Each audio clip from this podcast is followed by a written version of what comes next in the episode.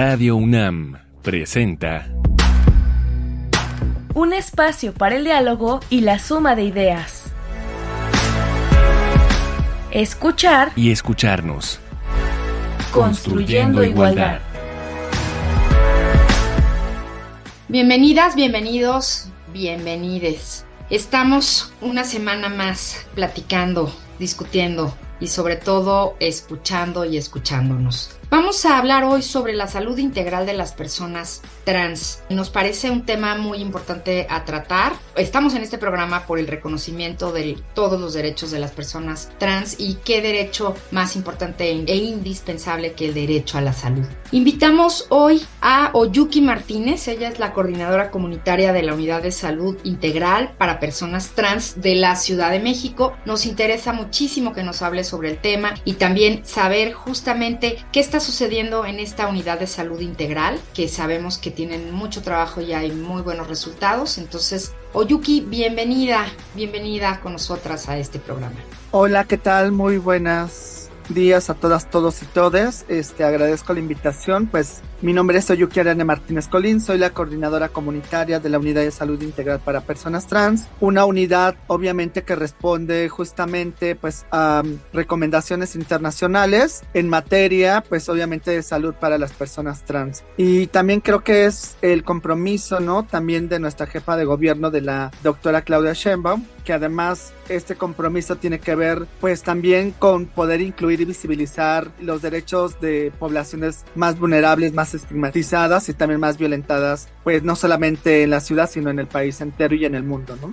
Y cuéntanos, ¿quién es Oyuki Martínez? Pues mira, ya aquí yo he sido pues una persona que ha llegado de la calle, y lo digo así de manera muy literal, por toda esta violencia, esta exclusión, esta discriminación. Desafortunadamente llegué a las calles a ejercer trabajo sexual durante mucho tiempo y justamente ejerciendo trabajo sexual descubrí a partir de todas las violencias que vivía, ¿no? Por parte de funcionarios de la Secretaría de Seguridad Pública, de las instituciones, de negarse muchos de los derechos que no pude acceder como la educación, el trabajo, ¿no? Y también incluso incluso tener una familia, pues fueron los motivos que me impulsaron a defender, ¿no? También a otras compañeras y poder hacer una carrera. Soy licenciada en Ciencias Políticas y Administración Urbana por la Universidad Autónoma de la Ciudad de México, lo que me impulsó justamente a poder pues trabajar y reconocer los derechos de mi comunidad y en esa lucha pues hice un recorrido por varias instituciones, estuve en la alcaldía Iztapalapa en un área de atención a jóvenes, posteriormente me acerqué al área de salud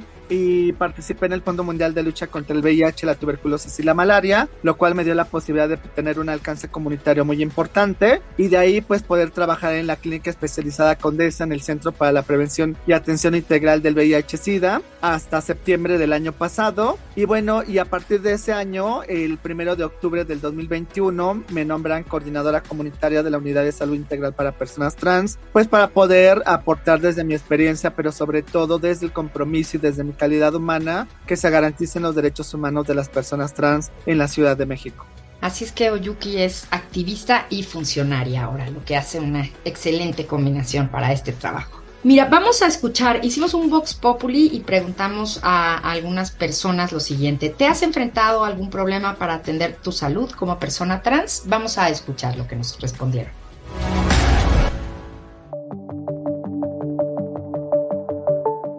Nombre es Artemisa, soy una chica trans y para mí ha sido muy difícil tener acceso a una salud digna debido a que en el sector salud, ya sea público o privado, está lleno de personas con prejuicios, con pues mentes cerradas a diferentes identidades y esto ha provocado que me nieguen ciertos servicios o ciertos tratamientos solo por tener un cuerpo diverso. Atender mi salud como mujer trans es muy complicado ya que en la mayoría de los casos me he encontrado con médicos que son insensibles ante el trato digno que se nos debe dar como personas trans. Digo, por trato digno refiriéndome a, por ejemplo, el respeto de la identidad de género, de los pronombres. Hubo un caso muy específico en el que un médico me dijo que no importaba que yo me vistiera o que me identificara como yo quisiera, que nunca iba a dejar de ser hombre y que me iba a tratar como tal porque eso era lo que yo era. Sí, me he encontrado con problemas para acceder al sistema de salud público siendo un hombre trans. Principalmente ha sido difícil encontrar especialistas, por ejemplo en el área de ginecología, que sean sensibles respecto al tema.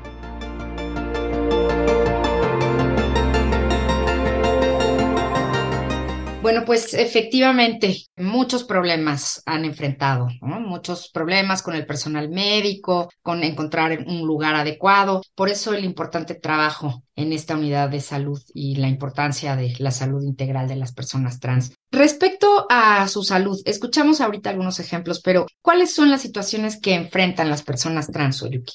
Pues sí, justo como escuchábamos hace un momentito, pues las personas trans, una de las primeras cosas a las que se enfrentan justamente es el tema de la discriminación, al no reconocer su identidad de género principalmente, ¿no? Al ser mal, mal generalizadas, ¿no? No reconocer a partir de esta construcción social, ¿no? De este binarismo, las diferentes corporalidades, pero también las diferentes identidades de género de las personas. Creo que justamente ahí también es importante señalar que parte de este desconocimiento, pues es vivir en un sistema tan binario en donde la única opción es ser hombre o ser mujer y dejar de lado, ¿no? Pues las otras corporalidades, las otras identidades. En este sentido, me parece que también parte de las cosas a las que se enfrentan, pues las personas trans, es que no se les muchos de sus derechos y que no son sujetas de derechos principalmente al acceso a la salud, ¿no? Como ya lo escuchábamos, como ya lo comentábamos, pues es un tema también de reconocer no solamente las corporalidades, pero sino también la identidad de género de las personas. El trabajo de toda la estructura de salud tiene que estar enfocado pues con una perspectiva de derechos humanos, pero también con una perspectiva de género para poder garantizar que todas las personas se sientan en un espacio amigable, en un espacio seguro, pero sobre todo en un espacio empático que dé la oportunidad de poder garantizar esta necesidad de las poblaciones trans en muchos de los espacios donde no se les ha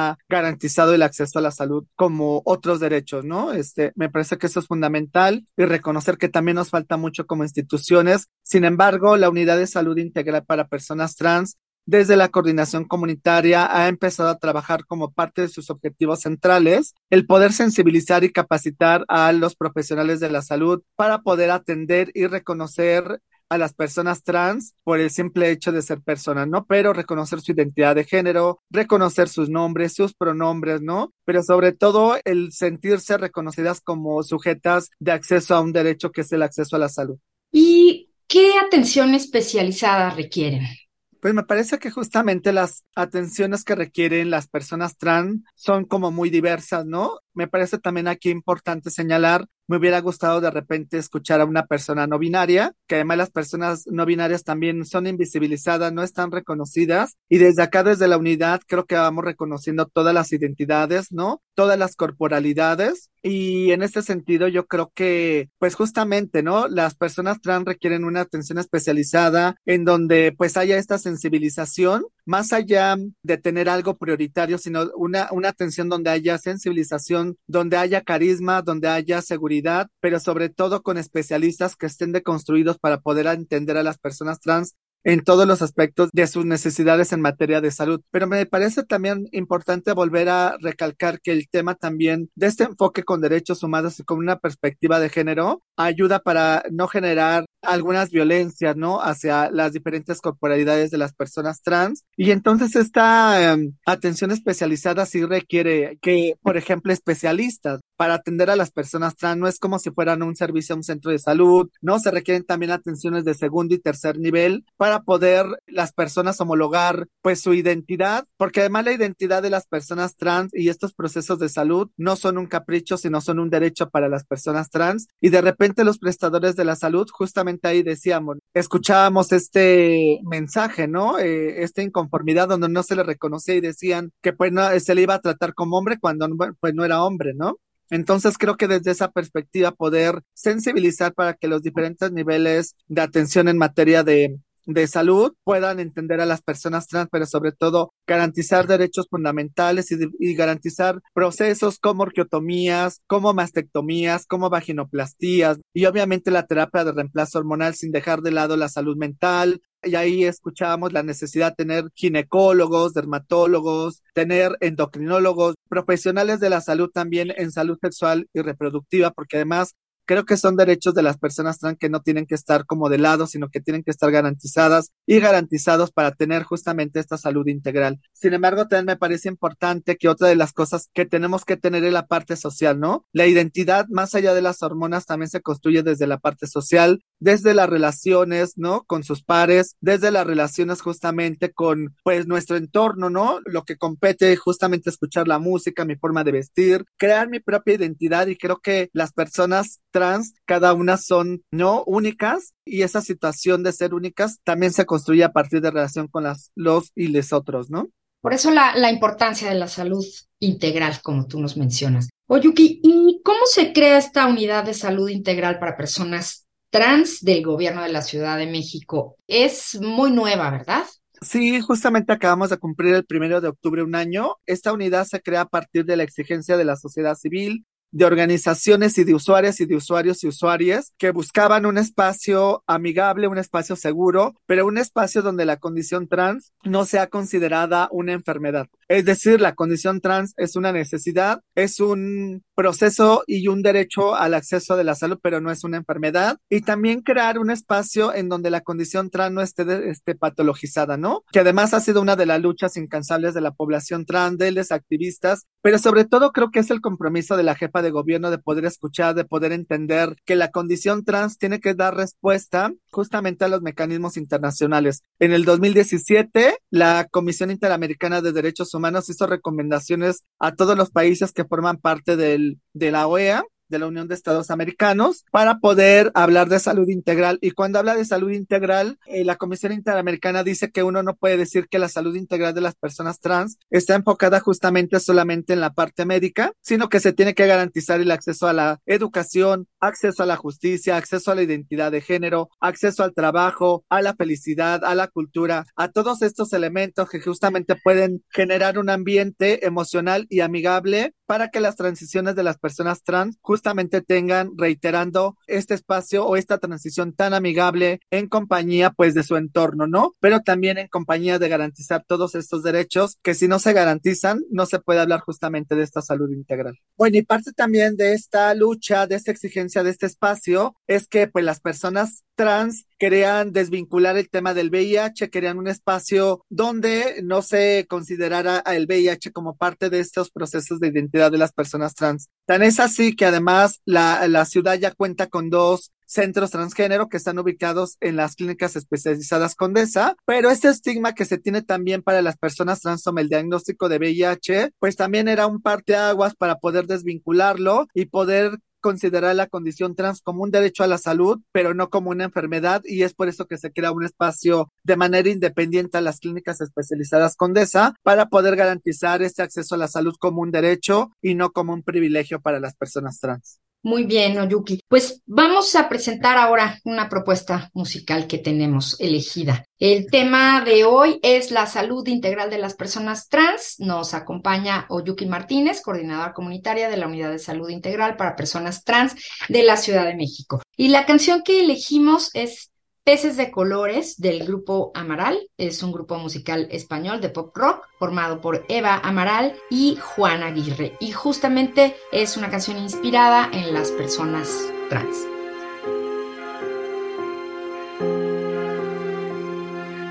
¿Qué me importa lo que digas? Si me miras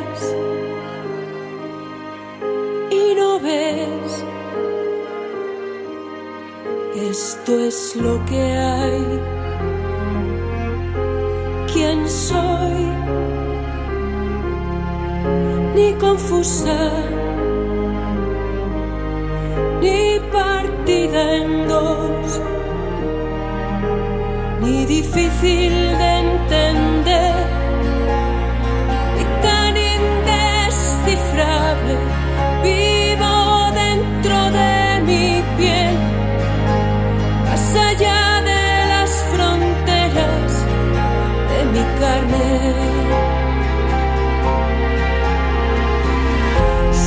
Si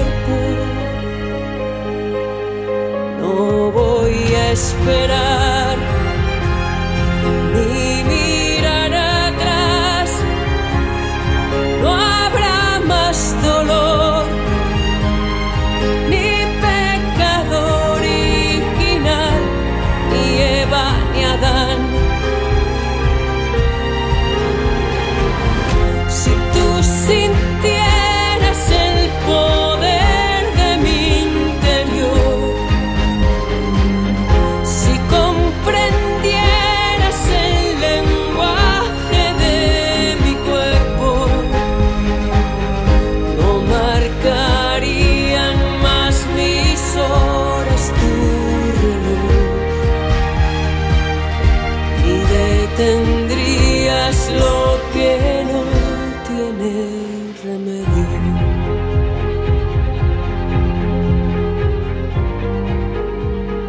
Esto es lo que hay. ¿Quién soy? Ni confusa ni partida en dos, ni difícil de entender, ni tan indescifrable. Vivo dentro de mi piel, más allá de las fronteras de mi carne. Esto fue Peces de Colores de Amaral. Y Oyuki, nos hablaste un poco, ¿no? De lo que se ofrece en la unidad, pero más específicamente, si nos puedes ampliar, ¿qué servicios ofrece esta unidad? Pues sí, obviamente desde la parte médica creo que tenemos los servicios de endocrinología, pero también tenemos paidoendocrinólogas, tenemos el área de salud mental, tenemos el área de psiquiatría, tenemos el área de atención a infecciones de transmisión sexual, medicina general, tenemos dermatología, nutrición, tenemos este ginecología, es decir, una atención integral muy importante. Sin embargo, también tenemos la parte comunitaria, que esta parte comunitaria además de servir como un espacio para la presentación, digamos, de uh, obras de arte, de actividades culturales, recreativas, deportivas que llevan las personas trans. También tenemos todos los viernes de cada mes grupos de pares de mujeres trans, de hombres trans, de personas no binarias, de adolescencias, infancias y de familias trans, que además es como parte del parteaguas, ¿no? Que tendría que eh, estar integrado para formar redes de apoyo. Además, también el trabajo del área comunitaria es vincularse con otras instituciones de gobierno y todos los miércoles de cada semana tenemos un módulo para reconocer la identidad de género de las personas y ese vínculo lo hacemos con el registro civil para poder garantizar el acceso a la identidad de género de las personas, ¿no? Entonces, creo que ha sido un trabajo importante, nos hemos vinculado con el Instituto de la Juventud, que la Subsecretaría de Derechos Humanos de la Civiso, ¿no? Coordinada por Jaime Morales y Ulises Pineda, que han hecho,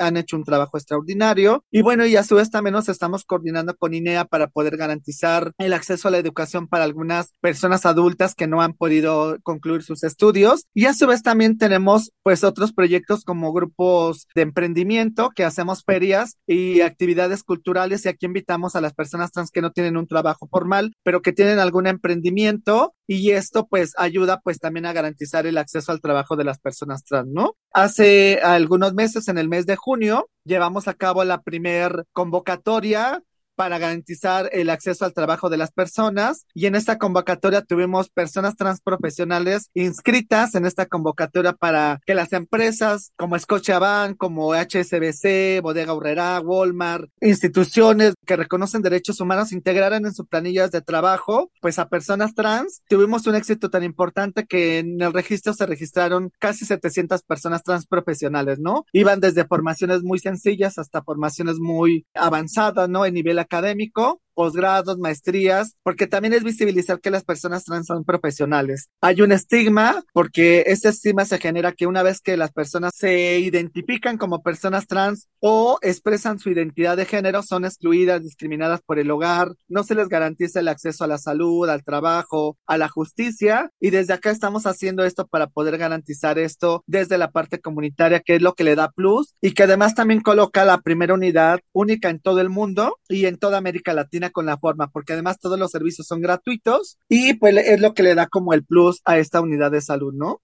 Pues un trabajo amplísimo e importantísimo, Yuki, el que están desarrollando en la unidad. Y platícanos un poco sobre las personas que laboran en la unidad. Pues todas las personas que laboran, eso es algo súper importante. Dentro de este proyecto, uno de los compromisos con la jefa de gobierno es que una parte importante del capital humano que laborará aquí en esta unidad tendría que estar incluido por personas trans. Y bueno, principalmente toda la coordinación comunitaria está integrada por personas trans, mujeres, hombres, personas no binarias, trans. Y bueno, en todas las áreas, todas las áreas del área de médica, el área de laboratorio, el área administrativa, incluso de sistemas, todas en sus áreas tienen personas trans para poder también reflejar el compromiso y la capacidad de las personas trans para poder ejercer sus profesiones y también ahí garantizar el acceso al trabajo de las personas trans, ¿no? Entonces, todas están sensibilizadas, todas están capacitadas para poder atender y reconocer, ¿no? A las personas trans desde el primer momento en el que llegan a la unidad. El área de recepción, que está incluida también por una persona trans, reconoce sus nombres, sus pronombres, ¿no? para poder vincular a todos los servicios que tiene la unidad. Entonces, parte también de ese trabajo de sensibilización que tiene la unidad, pues es el compartir también con otras instancias, a lo mejor no de salud, pero se han acercado, por ejemplo, universidades, se han acercado institutos, organizaciones independientes de salud, protocolos investigadores y también desde otras partes del mundo para poder acercarse con este modelo que tenemos que es un modelo novedoso y que además también el tema de sensibilizar y de deconstruir el sistema tan binario en los sistemas de salud ha ayudado para poder tener sensibilidad en otros espacios. ¿Y cuál ha sido la respuesta de la comunidad trans? ¿Cuánta gente se ha atendido hasta ahora? Mira, la verdad ha sido una respuesta muy importante. En, un año, justamente en atenciones, hemos tenido un promedio de casi cuatro mil personas en un año. Tenemos una apertura más de 577 expedientes ya, donde están recibiendo tratamiento hormonal. Tenemos casi 800 folios y otros servicios que se van complementando. O sea, obviamente esto va creciendo. Tenemos dos turnos, de 8 de la mañana a 8 de la noche y bueno, garantizando también pues que las personas a partir de la demanda de que se está saturando también ya el servicio y de que es una necesidad para las personas trans, pues estamos tratando también de adecuar también muchas de los flujogramas de atención a las necesidades de la población. Entonces, hemos estado ahí respondiendo porque también, o sea, es una unidad que se crea solamente para personas que radican en la Ciudad de México y parte también del trabajo es descentralizarlo para que las personas que viven pues en otros estados del país puedan tener acceso a este derecho. Ya hemos tenido vínculos con algunos gobernadores de otros estados y para que se replique el modelo y con el compromiso obviamente de poder garantizar este acceso a la salud libre de estigma, de exclusión y discriminación. ¿Y quién y cómo se puede tener acceso a la clínica? Pueden tener acceso a todas las personas que viven en la Ciudad de México presentando su INE, su hoja de gratuidad, obviamente que no sean derechohabientes tanto al IMSS como al ISTE. Te comentaba yo hace un ratito, pues que ya tenemos infancias y adolescencias, se aplica el derecho del menor, sin embargo, siempre es importante que vayan acompañados por los tutores o por los representantes legales en el caso de los menores, pero todas las personas trans y no binarias que radican en la Ciudad de México pueden tener acceso a los servicios que se ofrecen en la unidad de salud integral para personas trans. ¿A dónde dirigirse? ¿Cómo encontrarles? Bueno, nosotros estamos ubicadas en Plan de San Luis y Manuel Carpio, en la colonia este, Santo Tomás. Eh, estamos enfrente de Canal 11. Pueden encontrarnos en Facebook como Unidad de Salud Integral para Personas Trans o en Instagram como USIP o Unidad de Salud Integral para Personas Trans. Algo de referente, estamos atrás del Hospital Rubén Leñero lo cual pues está como en una zona céntrica muy importante y pues también damos seguimiento en algunas preguntas, compartimos la ubicación en redes sociales para que las personas puedan acercarse y tener acceso a estos servicios que son totalmente gratuitos para todas, todos y todes. Entonces, para contacto inicial tienen que acudir directamente a la unidad. Exactamente. Oyuki, ¿qué dirías tú para finalizar este programa a las personas trans que nos están escuchando? Bueno, pues decirle a todas, todos y todas las personas trans y también las personas no binarias que acá hemos visibilizado y reconocido los derechos de todas, de todos y de todes y que en ese sentido seguimos trabajando y seguimos luchando para poder integrar muchas de las necesidades que tienen. Obviamente, seguramente es un proyecto nuevo, se está construyendo, se está modificando de acuerdo a estas necesidades, pero lo más importante para estas personas es que es un proyecto donde pues hay seguridad, hay empatía y sobre todo un enfoque de género y de derechos humanos para todas, todos y todes. Pues muchas gracias, Oyuki. Por supuesto que en este programa estamos siempre por la despatologización de las personas trans y no binarias ningún estigma y ninguna etiqueta. Y siempre abiertos nuestros micrófonos para seguir hablando y exigiendo. Y gracias a ti, Oyuki, por acompañarnos. Gracias también por tu fuerza, tu valor y tu trabajo. Un gusto y un honor tenerte aquí. No, Amalia, muchas gracias a ustedes. A la brevedad, pues bueno, estamos como vinculando todo el trabajo y también a la orden para tocar algunos otros temas. Yo creo que hay temas de trascendencia desde las personas trans. Obviamente, un tema específico para hablar de despatologización sería interesante, pero también para hablar de los derechos de las infancias y de las adolescencias trans, que además está pues en, en la agenda de gobierno, pero también en la agenda de las, los y les activistas para que se reconozcan los derechos de todas las personas. Entonces, a la orden, muchas gracias por invitarme a todo el equipo de trabajo detrás. Mi más sincero agradecimiento y un fuerte abrazo para todas, todos y todas. Un abrazo para ti, Oyuki. Pues nos vamos. Esto fue Escuchar y Escucharnos. La producción a cargo de Silvia Cruz Jiménez y Carmen Sumaya y yo soy María Amalia Fernández. Nos escuchamos la próxima semana y no dejemos nunca de construir igualdad.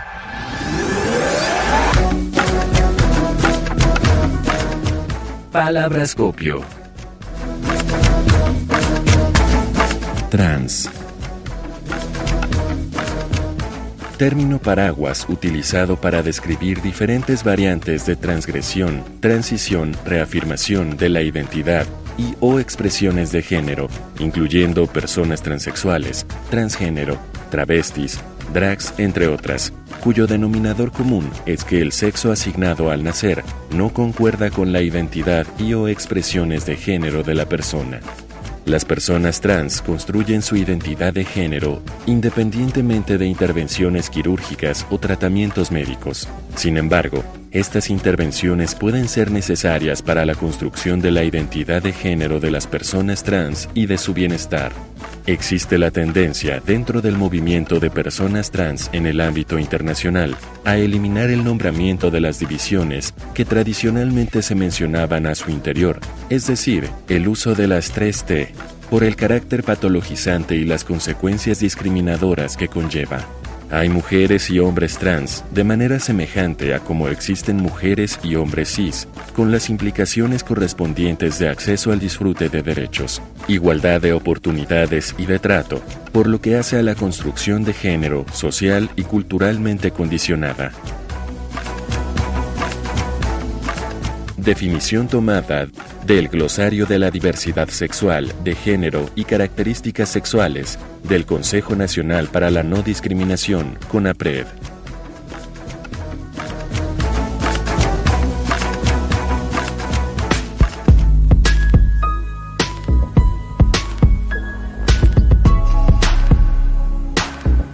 Radio UNAM presentó Escuchar y escucharnos. Construyendo igualdad. Para entendernos, Todos todas y todes.